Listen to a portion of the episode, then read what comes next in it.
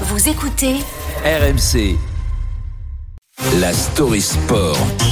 Rebonjour Cédric Dandeville. Rebonjour. Petite révolution dans le foot européen. La Fédération française de foot veut expérimenter, je cite, la sonorisation des arbitres. Et Et oui, du son pour permettre aux spectateurs d'entendre les conversations de l'arbitre pendant un match de Ligue 1. C'est la réforme actée hier par la FFF lors de son comité euh, exécutif. L'idée est simple, diffuser en direct euh, tous les échanges de l'homme en noir, que ce soit avec l'assistance vidéo et bien sûr avec les joueurs, comme ça se fait déjà chez les petits coquins du top 14 de rugby. Tu vas percuter le S en ballon, petit coquin. C'est toi, coquin. Non, c'est toi, ça s'est vu euh, clairement à l'image.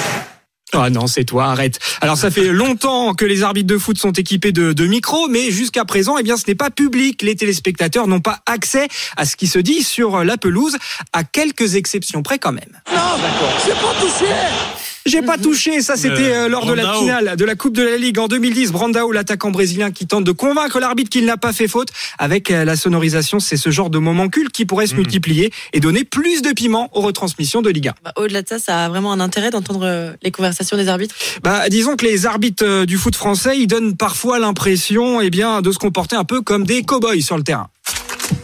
Quand les emmerdes arrivent, c'est moi qui interviens. Ici, c'est moi qui fais la loi. C'est clair?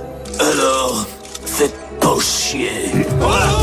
Le fait d'ouvrir les micros, eh bien, ça pourrait en obliger certains chez les arbitres et chez les joueurs, évidemment, à se calmer un peu. C'est l'avis de Bruno Derrien, ancien arbitre international. On entendait ici ou là que les arbitres parlaient mal aux joueurs, qu'ils chambraient les joueurs. Mais non, on verra aussi euh, que c'est pas le cas. Et puis on verra aussi des fois le ton qu'emploient les joueurs à l'égard euh, des arbitres. La présence des micros et le fait que les échanges soient rendus publics probablement freineront, euh, je dirais, l'ardeur des uns et des autres. Voilà, la sonorisation donc pour des matchs plus tranquilles, mais aussi pour plus de pédagogie, parce qu'en écoutant les arbitres, on pourrait euh, mieux comprendre leurs décisions. Les bah principaux intéressés sont d'ailleurs favorables à cette évolution. Reste pour la FFF à convaincre l'IFAB, qui est l'instance internationale qui gère les règles du foot. Moi, je suis à fond pour. Tout le monde se fiche de mon avis à la FFF, mais oui, je dis, il faut absolument qu'on entende les échanges entre les joueurs et les arbitres. Ça obligera tout le monde à être un peu plus responsable. C'est marrant aussi un petit peu. Et c'est marrant, on va pas se mentir, on va se marrer, ça nous fera quelques. s'énerver sur notre canapé. Belles... Bah, si nous on pourra s'énerver, mais on les entendra s'énerver avec des mots, comment dire, un peu moins vulgaires sur le terrain.